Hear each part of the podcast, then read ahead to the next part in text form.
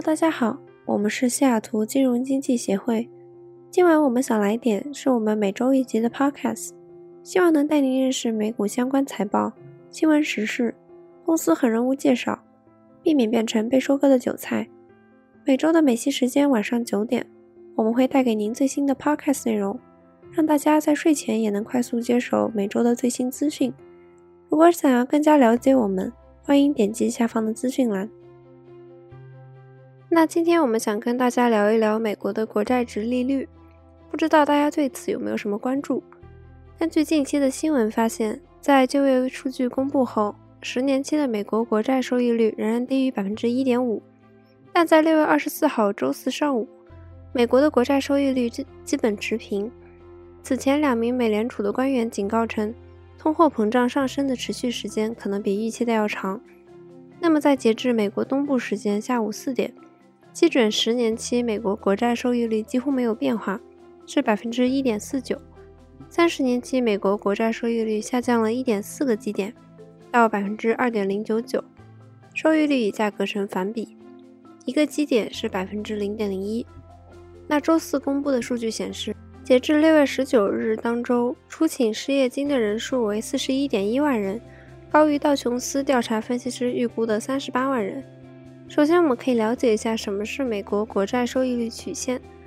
它绘制了从一个月期国债到三十年期国债的所有国债收益率曲线图，反映的是不同期限的美国国债的到期收益率。通常情况下，它会有一个弧形的上升斜率，因为随着期限延长，收益率的数值会变大。这是因为借款的期限越长，风险越高，因此投资者每一年都会要求一个更高的回报。这是正常的收益率曲线，这意味着三十年期债券的收益率将远高于一个月期的票据或者五年期的票据，债券收益率与价格成反比。第二个倒挂则代表着衰退，当久期较短的债券收益率高于久期较长的债券收益率时，投资者对近期的经济信心不足，他们要求短期投资的收益高于长期投资。他们更愿意购买长期债券，并将资金占用多年，即使他们获得的收益率较低。收益率曲线在2001年和2008年经济衰退之前都出现了倒挂。最后一个则是平坦的收益率曲线，是指所有的债券收益率都很低。这表明投资者预期增长缓慢，可能意味着经济指标发出了好坏参半的信息。一些投资者预计经济将增长。而另一些投资者则不那么肯定。如果以基点衡量的短期债券和长期债券的收益率之间的差距大幅扩大，那收益率的曲线则被称为是陡峭的，这可能预示着更高的经济增长和通货膨胀。平坦的收益率曲线则意味着银行可能没有提供应有的放贷量，因为他们在五年、十年或者十五年内放贷的风险，并没有获得更多的回报。那让我们来说说看，上周美联储的会议之后，收益率曲线发生了什么变化？如果短期和长期的债券收益率之间的差距大幅扩大，则收益率的曲线被称为陡峭，这可能预示更高的经济增长和通货膨胀。比如说，我们一直说股市处于牛市，科技股一直在上涨，一个缩小的差距表明曲线正在变平，短期和长期债务之间的收益差距更小，这也。也就是说，可能是经济不确定性、通货膨胀的担忧缓解，以及货币政策收紧预期等因素的一个指标。由于通货膨胀加速、市场出人意料，以及引发对利率变化最敏感的两年期和五年期国债收益率大幅上升的迹象，大多数美联储的决策者将首次加息的预期转移至二零二三年。那接下来我们再来关注一下七月五号到七月九号的财报，我们会讨论五家不同类型的公司最近的运营和财务状况。那首先我们要讨论的第一家公司是 Jefferies Financial Group，公司的前身是成立于一九六八年的 Lucadia National Corporation。Jefferies Financial 通过四个部门来运作：Investment Banking and Capital Markets、Asset Management、Merchant Banking 和 Corporate。目前它的股价为三十一点五四美元，市值约为七十七点九亿美元。公司上一季的净利润为四千七百零二万美元，同比减少了百分之六十六点二。其中，来自 Jefferies Group 的税前利润为六千二百五十九万美元，环比减少百分之十九点七，同比减少百分之四十九。来自商业银行业务的税前利润约为两千零一十一万美元。那根据 Zax Investment Research 分析师的预测，该季度的平均每股收益预测为一点一一美元，去年同一季度的报告每股收益为零点一六美元。那接下来我们要介绍的第二家公司，大家应该都很熟悉，它叫 Levi Strauss，是一家美国服装公司，以它旗下的 Levi's 品牌的牛仔裤而闻名于世。它成立于一八五三年五月，公司总部位于旧金山。目前它的股价约为二十六点八八美元，市值约为一百零七点六亿美元。欧洲的门市为了防疫，仍然没有恢复完全的正常营业。以及新冠疫情导致美国门客客流逐渐减少，公司的第一季度财报营收年减了百分之十三，为十三点一亿美元，但优于市场预期的十二点五亿美元。首季的净利润为一点四二五亿美元，相当于每股盈余三十五美分，较于同前一年同期的净利润一点五二七亿美元，每股盈余三十七美元略微下滑。经调整后，每股盈余为三十四美分，优于分析师预估的二十五美分。尽管首季度的营收与获利下滑，但李维斯在基于这场全球的工位危机不会比现在更恶化的假设下，仍然调升了上半年的业绩展望。财务长表示，公司的预期营收额将在第四季度重返二零一九年疫情前的水平。公司最新的预估，上半年营收将成长百分之二十四到百分之二十五，调整每股盈余估将介于二四十一到四十二美分。这意味着公司预期第二财季度每股盈余介于七到八美分，优于市场预估的五美分。今年以来，李维斯股价上涨超过百分之二十五，市值超过了一百亿美元。根据 Zax Investment Research 两位分析师的预测。该季度的平均每股收益预测为零点零九美元，去年同一季度的报告每股收益为负零点四八美元。那接着后一天公布财报的是 MSC Industrial Direct，它创立于一九四一年，总部位于美国纽约，是一家工业设备批发公司，连同它的子公司在美国、加拿大和英国销售和分销一系列的金属加工和维护、修理和操作产品。例如切割工具、研磨设备、电力用品等。目前它的股价约为八十八点六六美元，市值约为四十九点六一亿美元。MSC 上季度的每股收益为一点零三美元，比普遍预期的一点零二美元高了零点零一美元。公司本季度的收入为七点七四亿美元，而分析师预期为七点七八七七亿美元。公司的净利润为百分之五点九七。股本回报率为百分之二十一点一九，公司的净收入同比下降了百分之一点五。去年同期，公司的每股收益为一美元。Zack Investment Research 根据七位分析师的预测，该季度的平均每股收益预测为一点三八美元。去年同一季度的报告每股收益为一点四美元。那接下来的一间公司是七月八号盘前发布财报的公司，叫 Helen of Troy Limited 创立于一九六八年，总部位于美国德州，是一家设计、开发、销售全球性品牌消费资产的公司。目前股价约为二百二十点三四美元，市值约五十三点八七亿美元。上一季综合净销售额增长百分之十五点一，有机业务净销售额增长百分之十二点二，领导品牌净销售额增长百分之二十点二。摊薄每股收益为零点九美元，调整后的稀释每股收益为一点五七美元，全年经营现金流增长百分之十五点八，至三点一四一亿美元。首席执行官表示，公司的第四季度业绩是非凡的一年，也是第二阶段转型杰出的第二年。我为我们的组织表现出的敏捷性感到非常自豪。因为我们以更大的热情共同努力应对 COVID-19 对业务各个方面前所未有的挑战，这些努力推动我们突破了二十亿美元的销售额里程碑，增增加了几个主要品牌的市场份额，并在2021财年实现了出色的经营现金流。调整后的营业收入和调整后的每股收益增长，在线销售额增长到现在占总销售额的百分之二十六。我们对国际的战略重点继续取得成果，我们利用这一优势进一步投资，例如二零二二财年及以后的新产品创新、IT，直接面向消费者，扩大生产和分销能力。那 Zacks Investment Research 根据三位分析师的预测。该季度的平均每股收益预测为二点三七美元，去年同一季度的报告每股收益为二点五三美元。那最后一间公司是 Carnival Corporation，嘉年华公司于一九七四年十一月成立，是全球最大的度假游轮公司之一，拥有及经营庞大的豪华游轮船队。公司还设有旅游公司，并且经营约十家旅馆、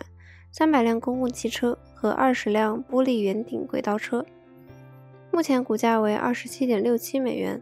市值约为三百二十九点六亿美元。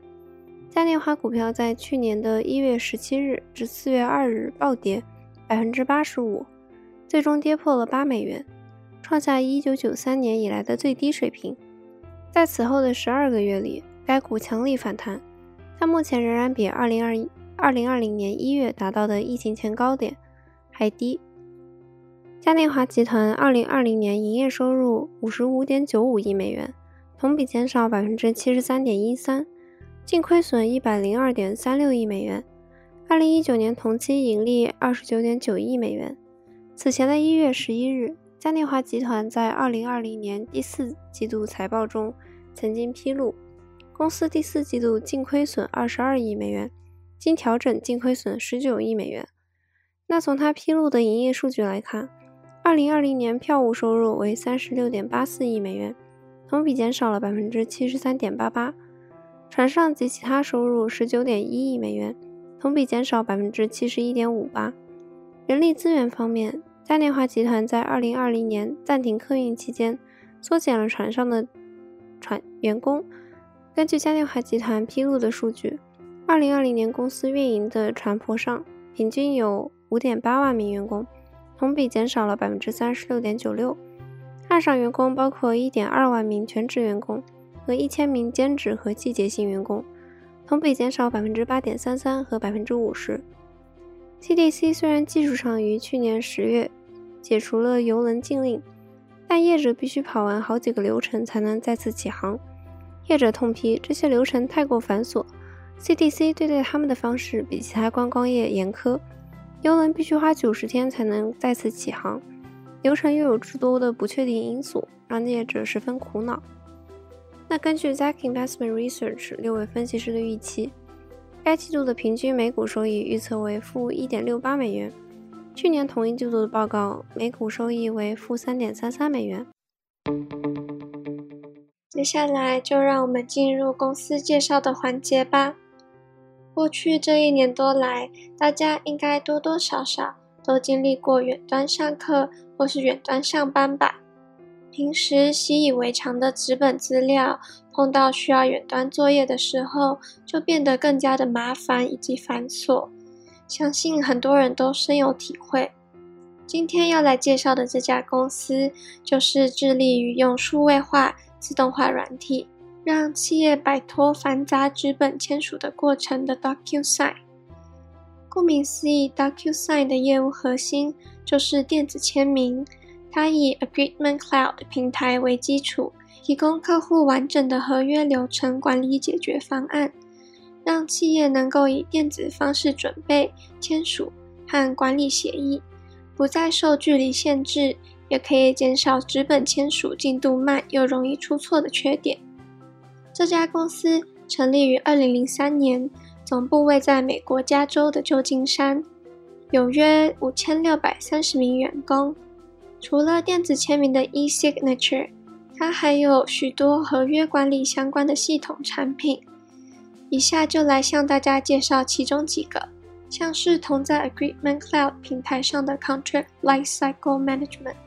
能够帮助客户将协议签订的工作流程自动化。而 DocuSign Analyzer 则是针对协议流程中的执行前阶段而设计，利用 AI 科技帮助客户了解合约内容，使谈判过程更有效率。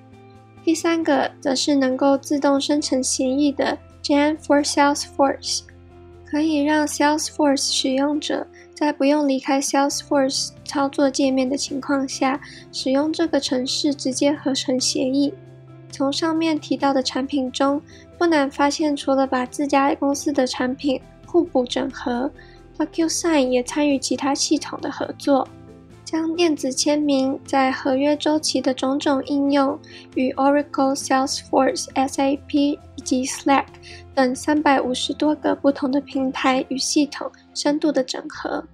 并开放且鼓励开发者通过 API 将 DocuSign 技术跟自己的网站或是城市结合，提供更加客制化的管道，使得更多人能够体验到 DocuSign 的产品。全球电子签名市场目前还处于早期的发展阶段，而作为早一步进入这个市场并成功推出受欢迎产品的 DocuSign，在其中处于绝对的龙头地位。市占率超过七十 percent。去年，DocuSign 估计其产品是竞争对手 Adobe Sign 的六到七倍，成长速度是其的两倍。根据 DocuSign 的估算，其电子签名业务的潜在市场空间为两百五十亿美元。其他产品，包括 CLM 和 Insight 等等的潜在市场，则估计达另外两百五十亿美元。代表 DocuSign 还有极大的成长空间。DocuSign 的客户遍布全球超过一百八十个国家，从政府、企业和个人都有，所属的行业也十分的广泛，包括联邦政府、房地产、金融服务、医疗保健等等，其中不乏高价值的大型企业客户。像是 Fortune 500金融公司前十五强，就全部都是 DocuSign 的客户。科技和医疗保健公司的前十五中，也有十三到十四家的企业使用着 DocuSign 的产品。不过，虽然占据着先行者的优势和行业的领导地位，随着电子签名行业继续发展，势必会有更多的竞争者加入。所以这几年来，除了内部研发，DocuSign 也积极透过收购其他公司来扩展。在2018年，DocuSign 收购了 SpringCM，来拓展其合约生命周期管理的 CLM 业务。在2020年，又收购了人工智能创新企业 Seal，来强化它在 AI 方面的功能。最新的扩张，则是在今年的五月底。买下了 Smart Agreement 公司 Clause 的知识产权，将其技术用在 Agreement Cloud 平台，帮助抓出协议中的错误数据。DocuSign 在开始营运的五年后上市，二零一八年四月，它在科技公司占多数的纳斯达克交易所上市，股票代码 DOCU，目前市值达到约五百四十亿美元。较刚上市时价格翻了近七倍。六月二十五日，股价为两百七十六点三一美元。Yahoo Finance 估计的一年目标价落在相差不大的两百七十四点二八美元。在疫情刚爆发、美股狂跌的时候，DocuSign 是少数股价并没有受到太大影响的企业。从二零二零年三月到现在。股价还涨了约二点五倍，投资者主要的信心或许就是来自 DocuSign 出色的业绩表现。说到公司业绩财务的部分，DocuSign 六月初才发布了截至四月底的第一季度业绩，表现非常强劲。其中毛利率较高的订阅收入为四点五二亿美元，同比增长六十一 percent。调整后，每股稀释收益为零点四四美元，去年同期是零点一二美元。营业活动提供的现金净额为一点三五六亿美元，高于去年同期的五千九百一十万美元。自由现金流为一点二三亿美元，也比去年同期的三千两百八十万美元高。过去的三年多，DocuSign 每季营收都有三十到四十 percent 的显著同比成长。尤其去年并没有受到疫情打击，反而成长得更加的快速。但是其中还是隐藏着各式各样的风险，包含疫情导致销售与交付周期延后的风险，国际市场拓展不如预期的风险，还有宏观经济下滑导致企业 IT 支出缩减的风险，以及云端和资讯科技躲不开的资安相关风险。不过，DocuSign 对未来发展十分乐观。六月发布季度财报时，DocuSign 也提供了强于预期的2022财年全年前景，预计今年销售额将增长40%以上，达到20.27至20.39亿美元，明年将增长30%。同时，由于第一季度调整后的毛利率达到81%，估计将有扩大利润的机会。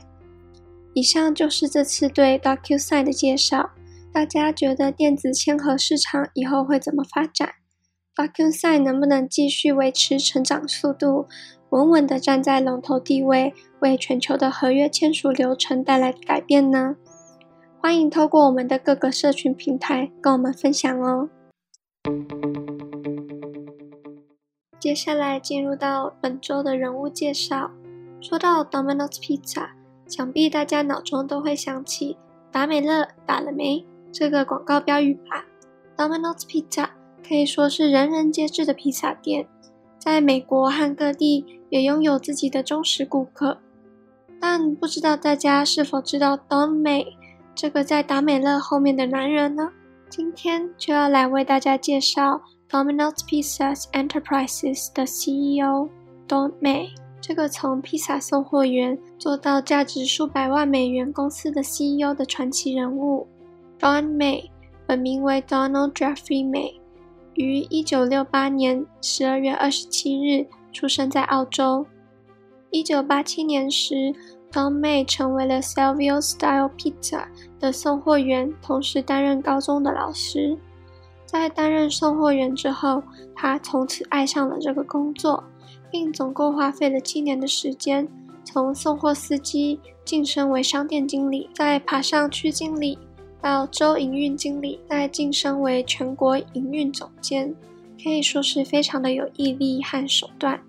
在一九九三年，Don May 成为了 Salvio Style Pizza 的全国营运总监后，他收购了澳洲的 Domino's，并成为总经理。而在三年后，Don May 成为了达美乐特许经营商，并建立了一个由十七家商店组成的网络。然后在二零零一年，将自己的店铺卖给了 Domino's Pizza Enterprises，获得了该公司十二点五 percent 的股权，并在一年后成为了该公司的首席执行官。值得一提的是，在 Don May 的带领下，达美乐在二零零五年五月成为了第一家在澳洲证券交易所上市的披萨连锁店。Domino's Pizza Enterprises Limited 现在是澳洲最大的披萨连锁店，在澳洲、纽西兰、比利时、法国、荷兰、日本、德国、卢森堡和丹麦拥有两千四百多家的门市。在 Don May 的带领下，达美乐也成为了披萨界的 IT 公司。因为看到人们懒惰的特性，达美乐首先推出了网络订餐的服务。不仅顾客可以不用跟店员交流，还可以减少时间和人力成本。为了确保外送员的安全，Don May 也发明了 GPS Driver Tracker，使店家可以直接看到送货员所走的路线、他们行驶的速度以及是否因意外而长时间停车。而在2015年，Don May 发现了达美乐外送人员不足的问题，他便与机器人公司 Starship 合作发展了外送机器人。这个机器人可以同时外送八个披萨，还开发了披萨 ATM 机，让人们可以下单后直接在街上的机器人里领取披萨。在2019年，因为 Don May 发现客户抱怨他们家的披萨有时候看起来并不像图片一般的完美。他也因此发明了 Don Pizza 检测器，透过细小的细节来识别劣质披萨和客流量较差的商店，并且会对落后的分店进行一对一的跟踪和指导。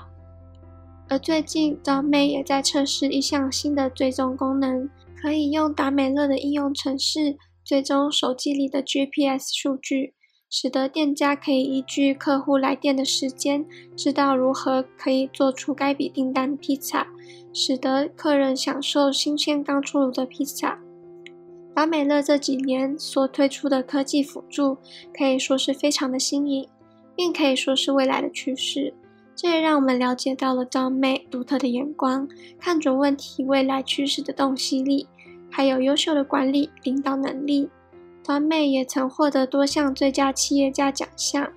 和 Domino 的杰出领导主席奖等多个行业奖项。DOME 在管理 Domino 的一项宗旨，就是他非常注重适合每个人的商品。他会去了解不同地区的文化，并调整在当地的商业模式，来符合该地区的文化。举例来说，在达美乐第一次进入日本市场时，他发现了日本人并不是特别的爱吃披萨，只有在庆祝的时候会做一次性的购买。针对这个特点，调整了行销策略后，现在的日本市场占了达美乐公司营收的二十 percent，并且还在逐年增长。又或者是根据不同地区受欢迎的披萨大小和口味来调整整个地区的披萨，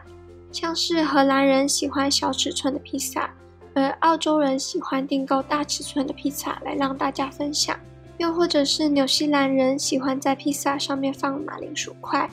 而日本人则是喜欢加入了海鲜的披萨。而为了满足顾客的需求和解决问题，DOME 也不固执于使用旧的方式来解决问题，反而是透过不同的领域的公司合作，并结合科技与披萨来发明出适合达美乐的服务与科技。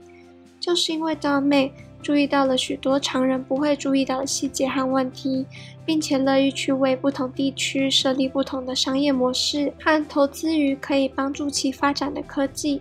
才能使得达美乐愈发向上，